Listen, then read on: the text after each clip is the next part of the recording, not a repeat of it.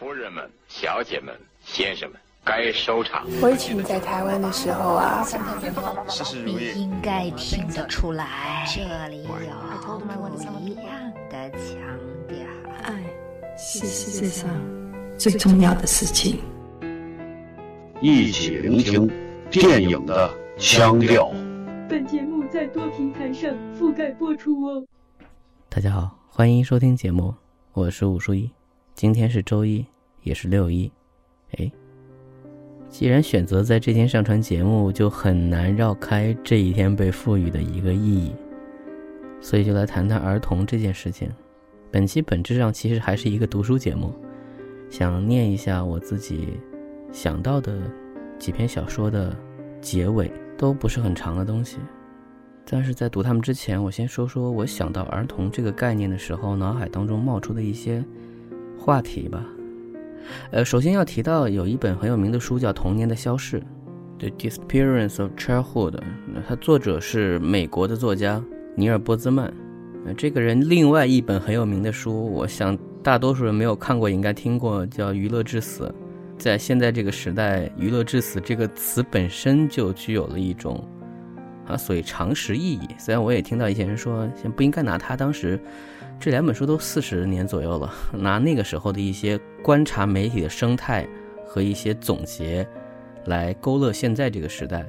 但有时候我们说历史也是不断在重复，但可能你需要用新的方式去理解，这样才是思考的正确的方式，不然就是一种懒惰。在童年的消逝当中，尼尔提出了一个观点，他认为童年是被人类生造或者说建设出来的一个概念。人类从刀耕火种的年代开始，在文明之前，就是婴儿和人，区别只是说他在不断的成长当中，他具有的能力会越来越强。所以在很长时间，儿童这个词，作家认为都是没有的，大约是到十五、十六世纪出现，儿童概念才会被记载。那这个时期发生了什么？他认为是因为印刷术的发明，就人类传递文化的方式从。口口相传变成了明确的有记载，然后有传授。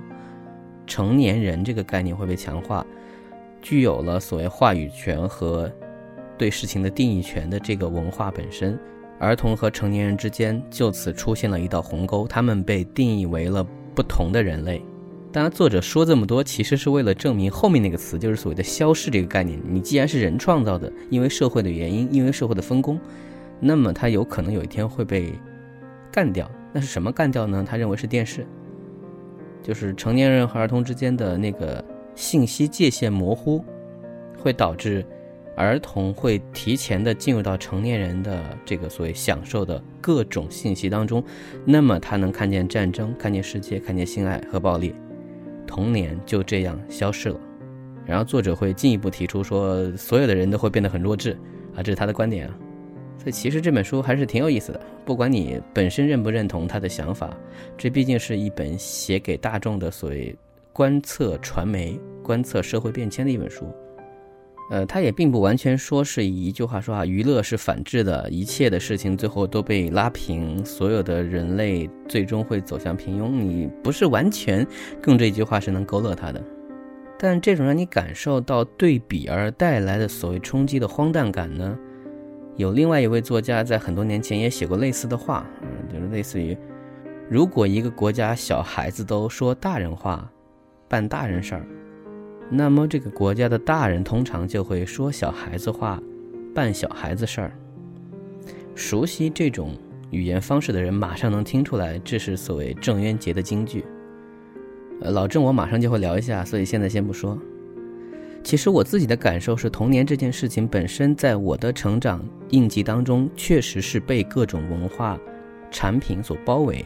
你会记得你有童年，除了你是上学的人，你会被不断的告知你们是祖国的花朵这样的话之外，更多属于对于你自己的产品，就是那些动画片儿、世界名著、少儿版，所谓的节日，所谓的你其实非常反感。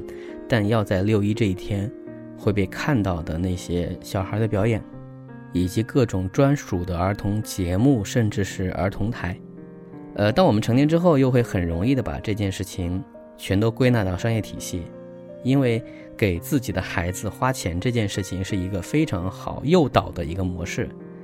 所以，女人和小孩的钱最好赚吗？那这些也都不谈。我觉得相对比较有特色的，在我的周围能观察到的一个文化现象是说，从八十年代末九十年代初一直到零几年，这接近二十年时间，中国内地的文化市场确实进入了一个很繁荣的时期。有一部分是引进的内容，有一部分是自己产生内容，这里面包括了电视台的引进动画片，包括了日本漫画，包括了流行歌曲，包括了内地摇滚。一些小说、一些电影、一些电视剧，包括街机厅，包括逐渐升级的到次世代的一些游戏机，这些东西伴随着一代又一代的人，我和我的同龄人，我的弟弟妹妹和他们的同龄人，以及以及，所以有这么一段时间，就是在零几年上网这件事情越来越频繁的时候，大家开始在网络上去追寻一些有趣的事情的时候。对于所谓怀旧的集中的讨论帖是最容易聚集人气的。那些做流量的网站也通常会拿出一些图片，说你还记得吗？你还记得吗？呃，对这件事情，不管是谈还是结婚，都聊过，是类似于我们这些记性比较好的人，通常甚至会做出一种逆向的错愕感，说这些东西过去很久了吗？它不是昨天的事情吗？我真的昨天还又重看了一次《圣斗士》等等。一方面，我们是对这种有点不走心的怀旧形式、滥用怀旧词汇，甚至是错位的东西，进行某种恶趣味的嘲讽。有些人他是很容易的抛弃了这些东西，把它变成了他的记忆当中的一个点，既不是特别在意，也不是特别喜欢。而有另外一部分人，他会把这些事情当做是自己的一部分，甚至是他开始研究。他会去想知道这些东西为什么在那个年代会出现，会出现在我的眼前，在我们的身边，以及为什么会有人喜欢，或者为什么会有人不喜欢。而这些东西又真的可以反向定义我们的童年，定义我们自己。人的本能是会因为自己的童年而去感受，而去分享，它会变成你生命当中。在你不知觉的情况下，你会觉得最轻松的时刻的证据。我们现在回头看那些跳广场舞的大妈们，现在好一点，在早年间他们使用的歌曲基本上都还是比较红歌的年代，是在，对吧？那个年代的时候使用的样板戏的音乐，甚至一些嗯非常具有时代感的一些节奏，这个是什么？这个是他们的童年，他们在这种童年的回馈当中找到的快乐。成年人的世界，我们被默认是一个。二三十年的创造的过程，你是不应该享乐的，甚至你也没有什么资格去抱怨。但你在童年时期得到的那些馈赠，你的回忆当中那些最闪亮的东西，才是最有价值的。所以，这确实可能就是零几年的时候，当七零后、八零后们在网络上开始热烈讨论一些童年回忆的时候，那种由心中生出来的那种快乐感，其实是谁也代替不了的。他们甚至可能会想说：“诶，居然也有人跟我看过一样的东西，在远隔千里之外的另外一个城市。”哦，这里还要非常没有必要的解释一下，就是七零后们很多人，他们的成长岁月里面，因为在他们几岁到十来岁的时候，我国内地是没有什么文化产品的，也没得什么书可看，所以很多人其实和八零后共用了一些记忆。当一个八零后他几岁的时候在看动画片儿。那么一个七零后，他可能此时正在上高三，他也在看动画片儿。就像是现在有些人在 KTV 点起周杰伦，他对于一些人来说是大学的回忆，而对一些人来说是幼儿园的回忆是一样的。但这些东西会变得越来越少了。你如果觉得完全不在意的事情，可能真的一年到两年都不会出现在你身边。一个梗很难再变成一个全民的梗。而且他本身也没有必要去争取这些人。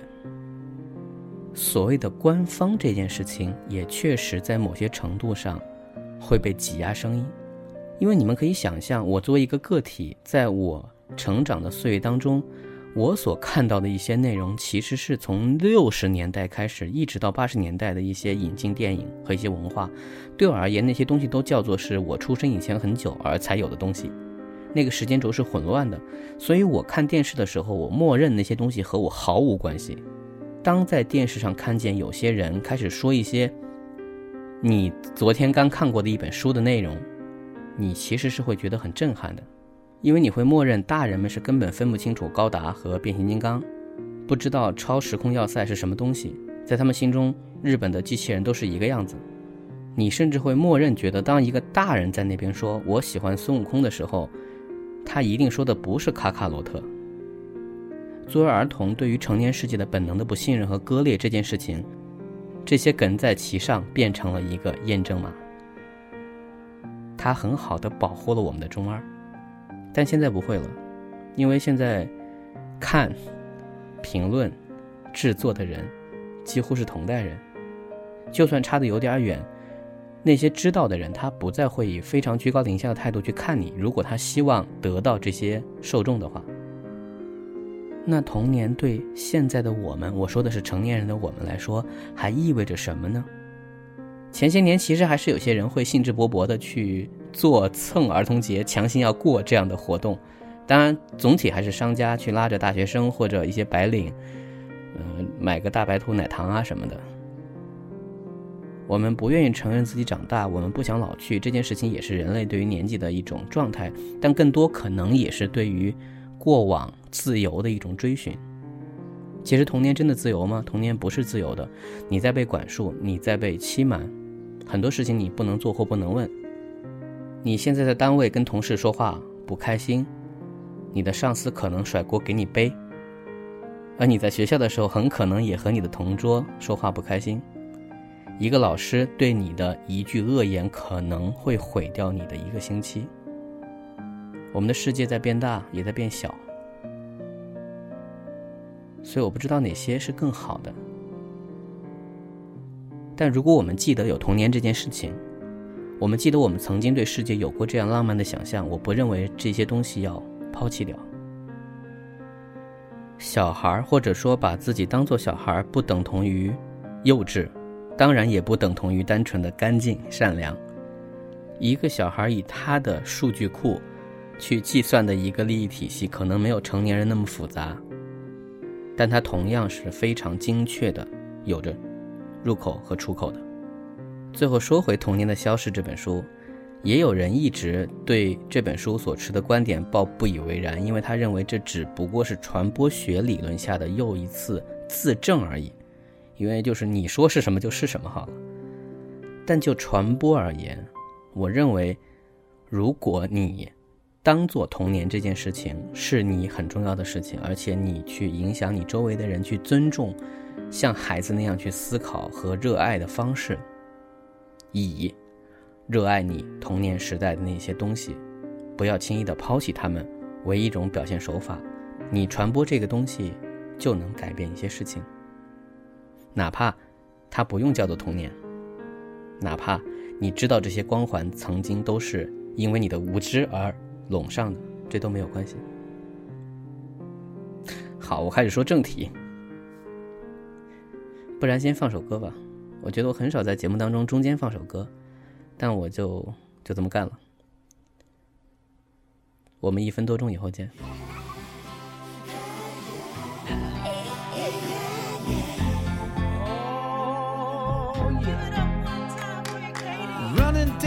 Street with a dollar in my hand. Mama gave to me to follow the ice cream van. Saw you for the first time. You'd moved in two doors down. Your mama started playing bridge on Tuesday nights down at our house. And ever since that moment in time,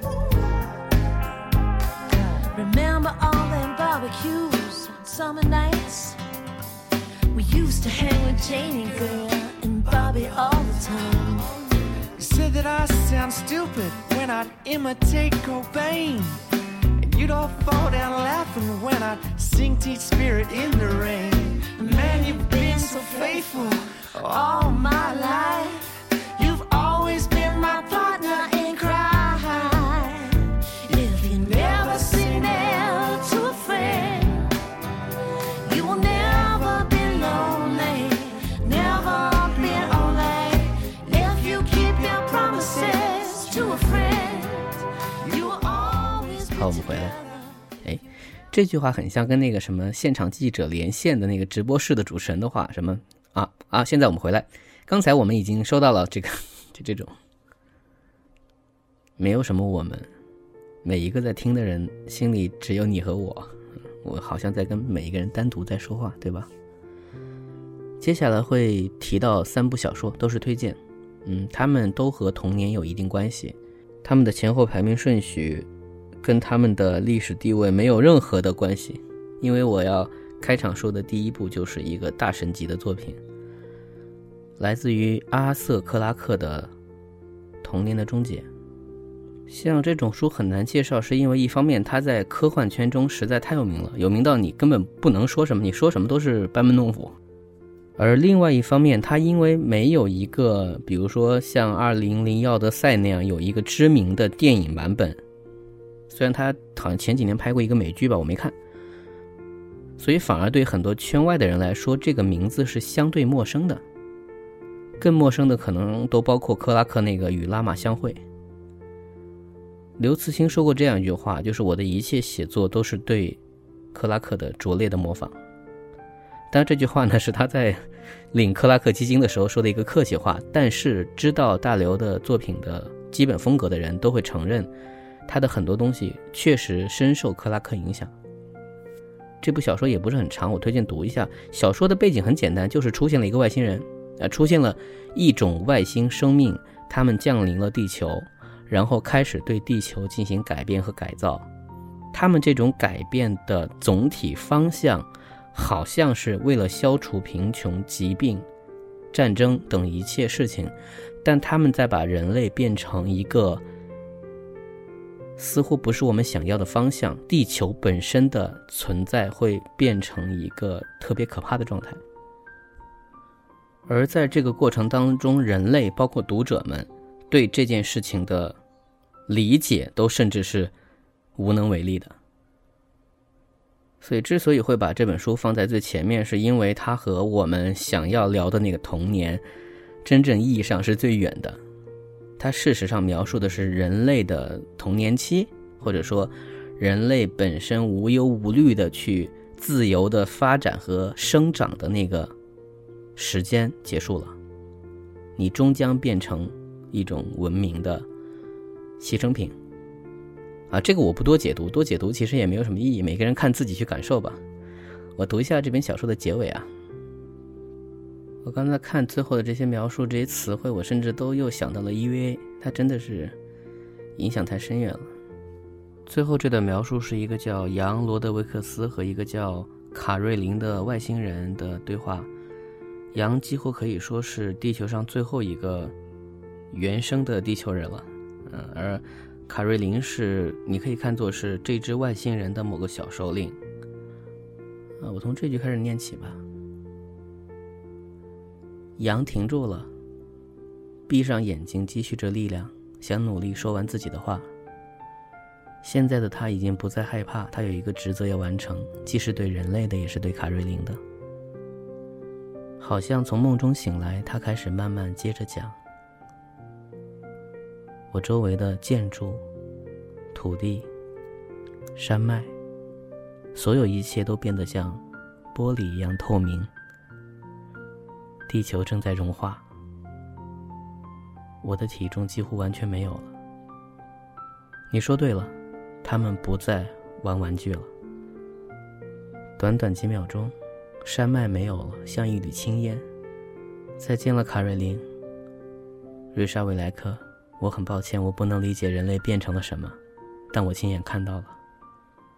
我们的一切成就都已经到了天上，也许那些古老的宗教就想说明这一点，但他们错了。他们把人类看得太重要了，实际上我们只是其中的一只。你知道总共有多少吗？现在我们变成了你们永远不可能的形式。河流消失了，天上没有任何变化，我几乎不能呼吸了。奇怪，月球还明亮挂在天上。他们没有把它带走。他现在孤独了。亮光，从脚下来的，地球内部来的，从下面照上来，穿过石头、土地，一切东西，越来越亮，看不到了。这些都是杨的一个人的台词，然后是一个作者的客观描述，就小说的最后一整段。在强光的无声冲击下。地核释放出积蓄已久的能量，顷刻间引力波一次又一次地冲击着整个太阳系。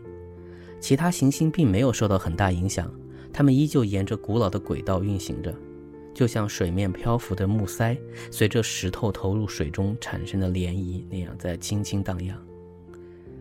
地球永远消失了，它们吸走了它最后的物质。地球养育了他们，帮他们度过了变形的关键时期，就像麦粒为胚芽提供养分，让它们朝着太阳生长一样。在冥王星轨道六兆公里以外的太空，卡瑞琳坐在突然变黑的屏幕前，所有记录都很完整。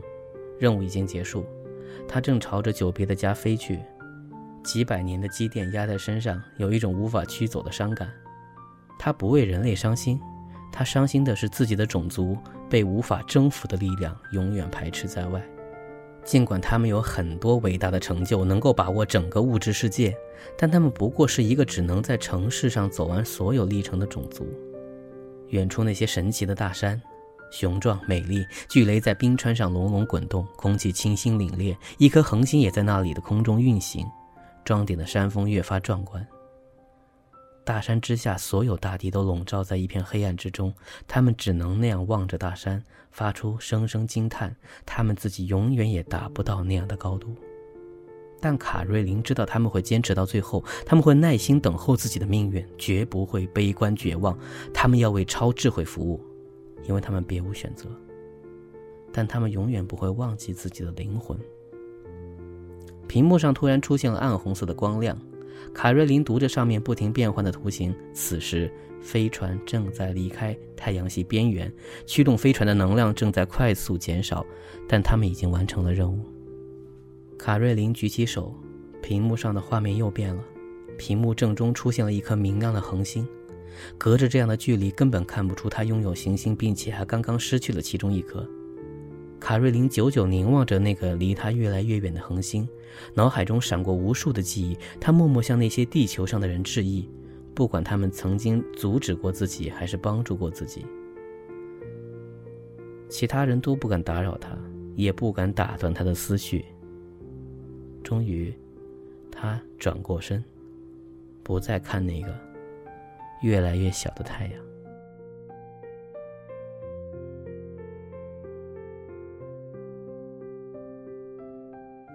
嗯，第二篇小说就来自于郑渊洁，嗯，这是几乎没什么悬念的。其实，在中国，你要提到当代作家、童话作家，其实谈不出几个人。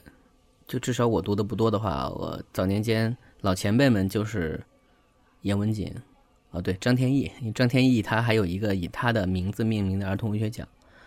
然后晚一点的有孙幼军，就是那个写《小布头历险记》的。再然后就是秦文君、杨红樱。和郑渊洁应该年纪差不太多，呃，因为儿童文学和童话还是两个东西。你可以写一些关于孩子的故事，但是很有可能写他们是为了写一个事情，是这个社会上的以儿童为主角的故事。但是童话是可以以孩子为主角，也可以以动物啊或者拟人化的东西为主角，而包括你写出来是想给谁看。以及你希望看到的人最终得到是一个什么样的信息？这其实也是郑渊洁一直以来被争议的一个点。这个话题很大，我不多说了。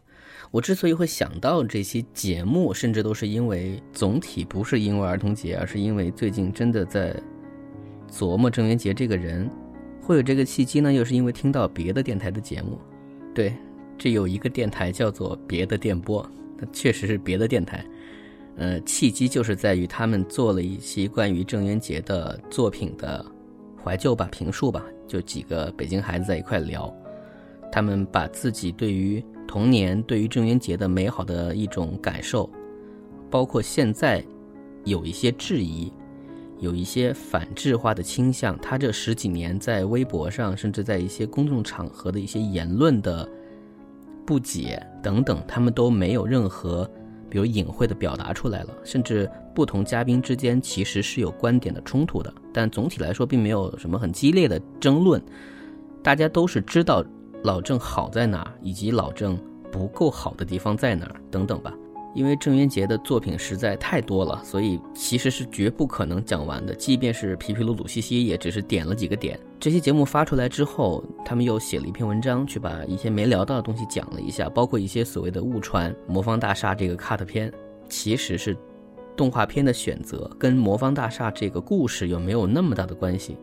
包括他们，我觉得这个比喻很妙。他们认为老郑有一点像红脖子的这种状态。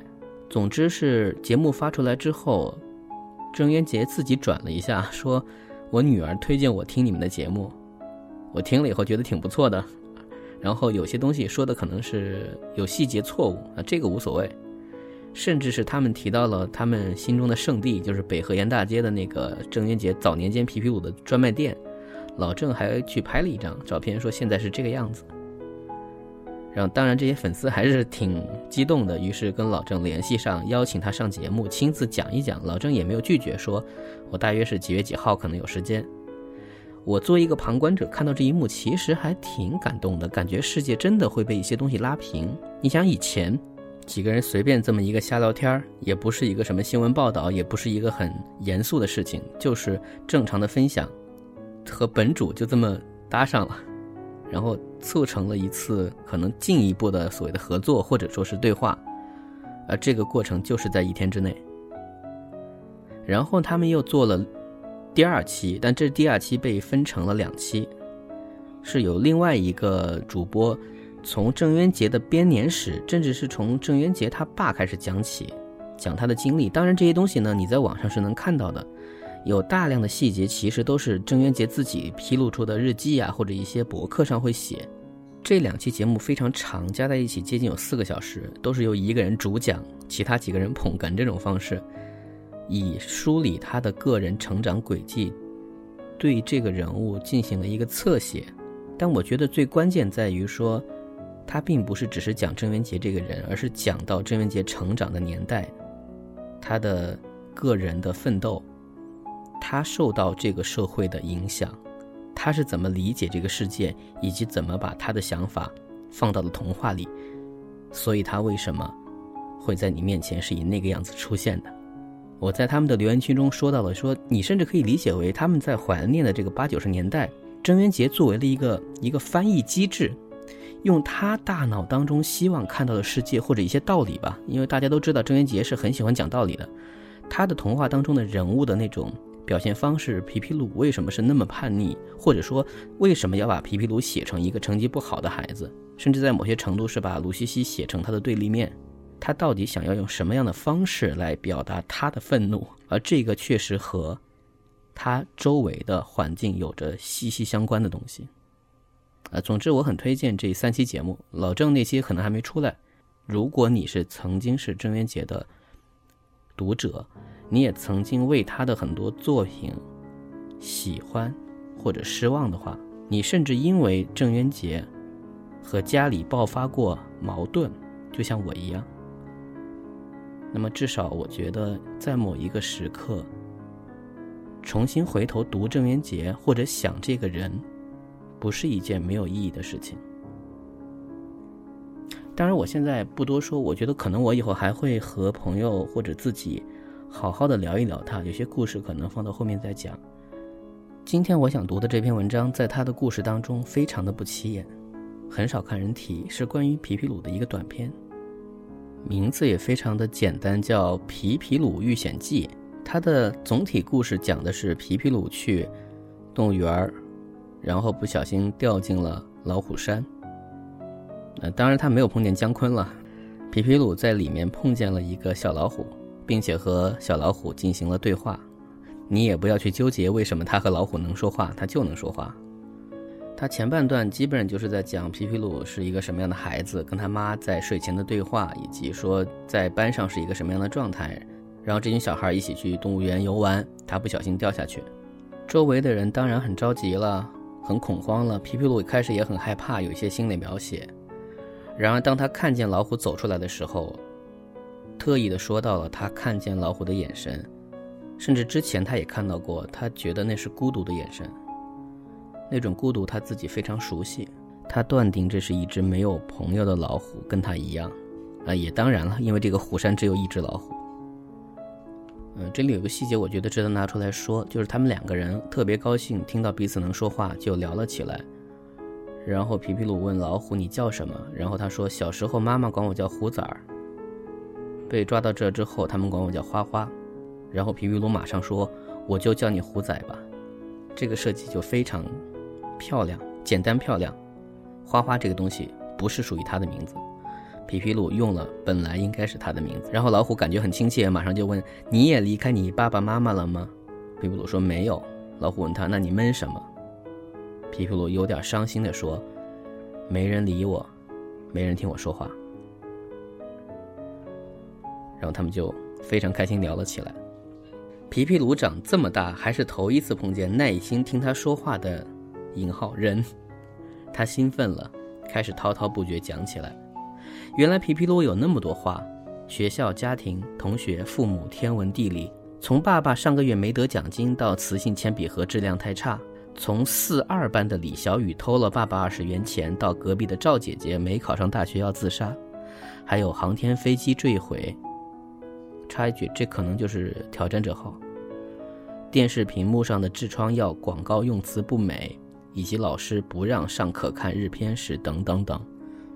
皮皮鲁把大脑当中有生以来的积累一股脑的倒给了老虎。这回虎仔可真是大开眼界，他听呆了。你的老师不怎么样，老虎冒出这么一句。他就在那儿呢。皮皮鲁指给虎仔看。他要是掉下来，我就吃了他。老虎用眼睛瞧着上面。那可不行，你吓唬吓唬他就得了。皮皮鲁连忙摆手，他不同意虎仔吃老师。皮皮鲁很感谢虎仔，因为他居然感兴趣的听了他讲那么多话。皮皮鲁觉得现在是他降生到世界以来最美好的时光。你想听我说吗？老虎急着问皮皮鲁。原来他也憋了一肚子话。当然，皮皮鲁欣然同意。还没有谁平起平坐的跟他谈过话呢。于是虎仔把他的见闻通通兜售给皮皮鲁。从森林里一棵老树开了花，到饲养员骂人的口头语，以及一位游客的帽子掉进虎山，每天吃十斤羊肉，到豹子一次咬死六条狼，以及森林的陷阱抓住了狐狸，皮皮鲁听得津津有味，还时时补充着自己的老虎语言词汇。老虎没吃皮皮鲁，这比吃了更令围观的人吃惊，大家七嘴八舌议论，大概是老虎刚吃饱了，一会儿饿了就该吃了。公园管理处立刻召开了紧急会议，决定成立抢救皮皮鲁领导小组。经过上级指示，公园管理处主任任领导小组组长，市园林局局长任名誉组长。领导小组开第一次会议，成员有动物学家、老虎习性问题专家，还有登山专家、杂技团演员、部队神枪手。第一次会议商定，领导小组下设小小组，十七个。有信息组、联络组、射击组、突击组、救护组、安全组、宣传组、家属安慰组，全市各大报都派记者前来采访，电视台转播车开到虎山旁边，现场向全市转播抢救实况。这个真的还是挺良做的。然后中间这个过程我不读啊，就是他们很官僚主义的制定各种傻不拉几的方案，然后想要把老虎打昏或者怎么样。皮皮鲁想保护老虎，但是呢，太多的人涌过来，他们发现可能今天聊天这个事儿确实继续不下去了。而另外的情况就是一帮人在那很客气的自我感动着，我们如此用心和勇敢的在救一个孩子。然后第四章，一颗信号弹腾空而起，抢救皮皮鲁的战役打响了。直升飞机几乎就悬在距皮皮鲁和虎仔头上几米的地方，巨大气流吹得皮皮鲁睁不开眼睛。当代武松们趁机沿着云梯下了虎山，朝皮皮鲁跑来。皮皮鲁死抱着老虎脖子不放，几名勇士上来拉他的胳膊。皮皮鲁明白非走不可了，他清楚只要老虎露出咬人的意图，神枪手就会开枪，所以皮皮鲁从开始就告诫虎仔别动口。虎仔遵守着朋友的忠告。皮皮鲁弄不过几个大人，他松手了。虎仔，以后我天天来看你，我等你。皮皮鲁几乎是被抢救队员们绑架到一旁。老虎舍不得和皮皮鲁分手，他追了上去。就在这时，砰的一声枪响，皮皮鲁回头一看，虎仔倒在了血泊当中。全市人民都松了一口气，孩子脱险了。整座城市都沉浸在节日般的气氛中。报纸出了号外。题目是一曲震撼人心的凯歌。作家们抓紧采访有关人员，赶写报告文学和电影剧本。各级领导部门连夜统计本单位抢救的人员名单，准备报功开发奖大会。皮皮鲁的学校成了新闻中心，校长的名字头一次变成了签字，老师的形象头一次印上报纸。老师的七大姑八大姨抢购了上千份报纸。校长的儿子拿着报纸在对象面前炫耀，彻底打消了对象想同他吹灯拔蜡的念头。全市只有一个人在哭，把枕巾都哭湿了。小说结束。我不知道这是不是也可以叫做童年的终结。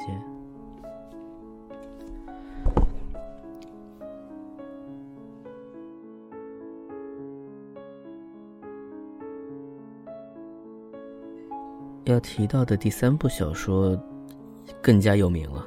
应该我觉得不可能没有学生不知道吧？就是鲁迅的《故乡》。因为现在有一个实际的情况是，鲁迅的作品大量退出中小学课本，所以我确实不知道现在的学生还学不学这篇课文。虽然想一想，它好像没有什么很大的问题，不是很政治化，也不是很难懂，它只是一个故事。我在学这篇课文之前，其实先看了很多关于他的评述，还有很多考试题目和答案，所以在我事实上阅读这篇作品之前，它对我的存在是一个很多碎片的优点所组成的。当，这个优点也是被答案所定义的。圆规这个意象好在哪儿？怎么个好？比如说对于人的对比的描写，到底是一个什么样的一个手法？对于闰土这个人物的形象如何分析？我当然知道，他总体在我们的中心思想的概括下，表现的是在封建社会人们的生活的困苦。这当然也没错了。闰土这个形象确实也是一个很鲜活的形象，虽然现在他在娱乐层面上变成了另外一个攻击人的词汇，那攻击谁我就不说了。那是因为这个。词汇当中可能有一个“土”字，而这个形象总体又跟一个农村的小孩是有关系的。但事实上，那个小孩本身的形象跟土没有关系，那是一个很健康的少年的样子，充满了生机，穿着红肚兜是吗？然后拿着一个叉子去在月下捉那个可怜的小动物。真正土的样子是他后来的样子。当男主角迅哥儿再次碰见闰土的时候。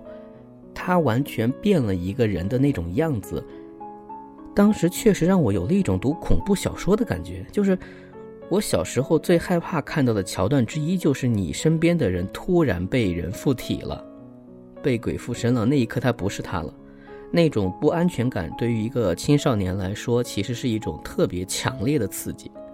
很多时候在电影当中，这种桥段我都会跳过去不看的。如果我能跳的话。但是后来，在我成年之后，偶尔想起这篇小说，我读的时候，我越来越觉得有一种温暖。这个温暖是来自于什么地方呢？是它的结尾。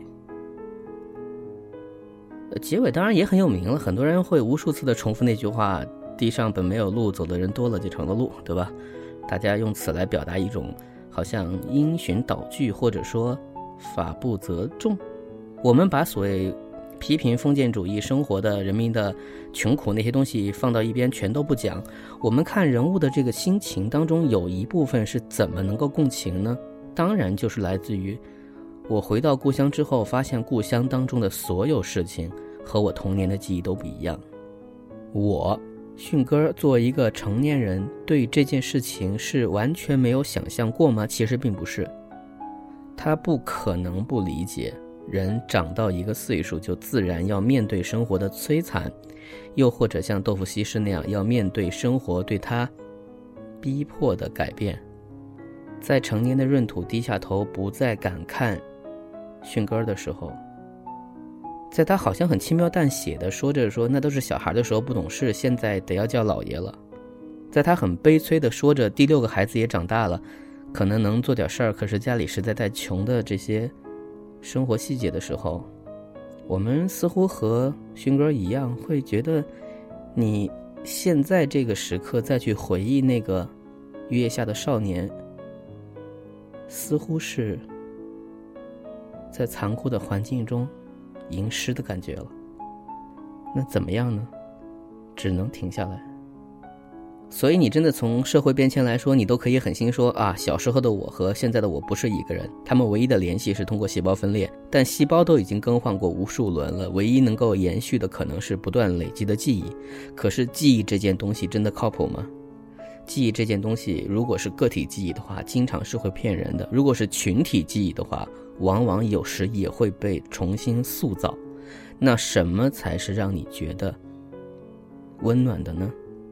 什么是让你觉得那些东西在你记忆当中，你一定要把它留住的呢？那当然就是那些你觉得有价值的东西，不管它是不是曾经真实的存在过，也不管它现在是不是确定的消失了。可是想到这些事情，你当然还是难免会伤感，因为它确实的、无误的、无可辩驳的消失了，甚至连现在这些改变本身都好像是在嘲讽你。可是人不能成长吗？人一定要停在那个位子吗？这又无法抗拒。于是，故乡的这个结尾在提出这个命题之后，他给出了一个什么答案呢？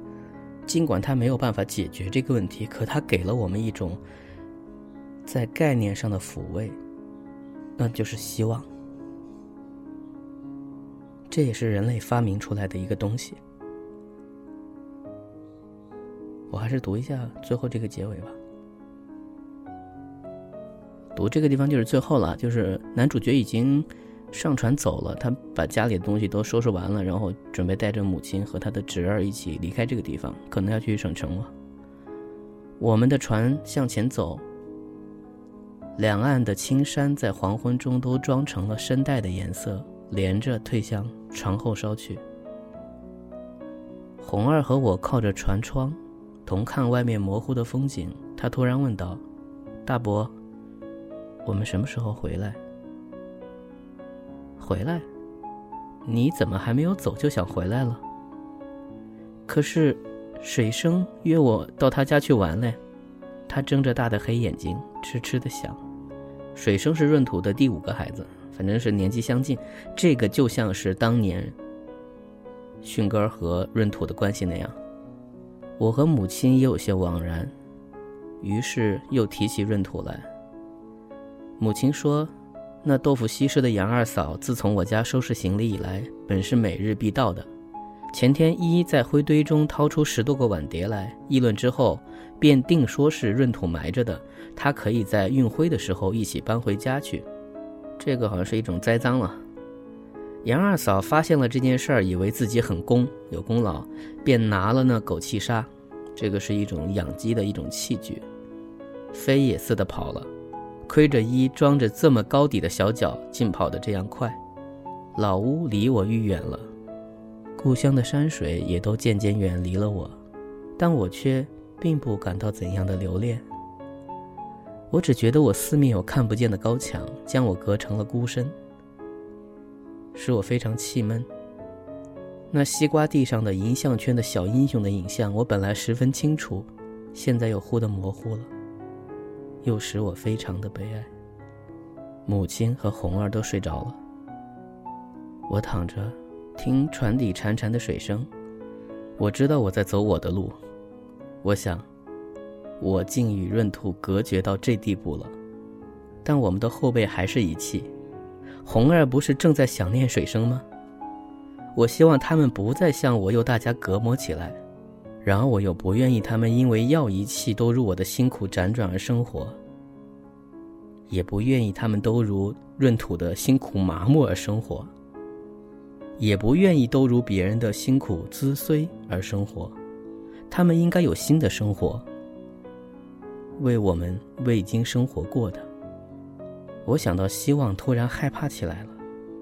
闰土要香炉和烛台的时候，我还暗地笑他，以为他总是崇拜偶像，什么时候都不忘却。现在我所谓希望，不也是我自己手制的偶像吗？只是他的愿望切近，我的愿望茫远罢了。我在朦胧中，眼前展开一片海地碧绿的沙地来，上面深蓝色的天空中挂着一轮金黄的圆月。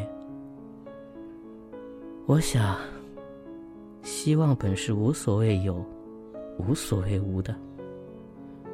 正如这地上的路，其实地上本没有路，走的人多了，也变成了路。一九二一年一月，这是不是也是接受了童年的终结？也许我们每个人在某一刻都要面对这一切，不管你是回到了你曾经住过的地方，不管你是面对了亲友的离开或者改变，翻出了当年的日记，看到了你几乎认不出来的你曾经写过的东西，不管你是不是意外的听到了你曾经爱过、被爱过的人结婚生子等等八卦的消息，你都可能会在那一刻意识到。你毫无目的、野蛮生长的那一个岁月当中所做的所有的事情，你任性的让自己的想法和你的行为统一的那一刻，你就已经长大了。这并没有什么不好，且无法说好坏。但如果我们知道了这一刻，我们就还可以说，童年不会终结。感谢收听节目，我们下期见。心上某一个地方，总有个记忆会不散。每个深夜某一个地方，总有着最深的思量。世间万千的变幻，爱把有情的人分。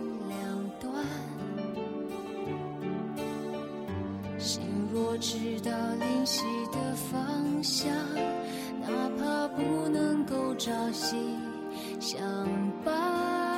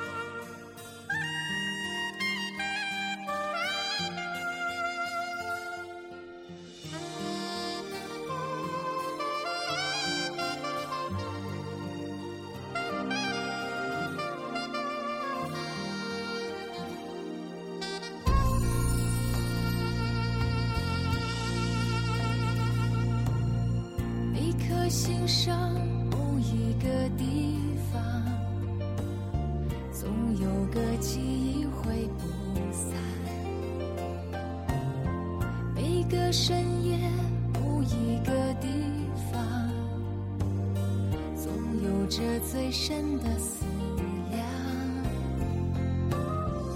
世间万千的变幻，爱把有情的人分两端。心若知道灵犀的方向，哪怕不能够朝夕相伴。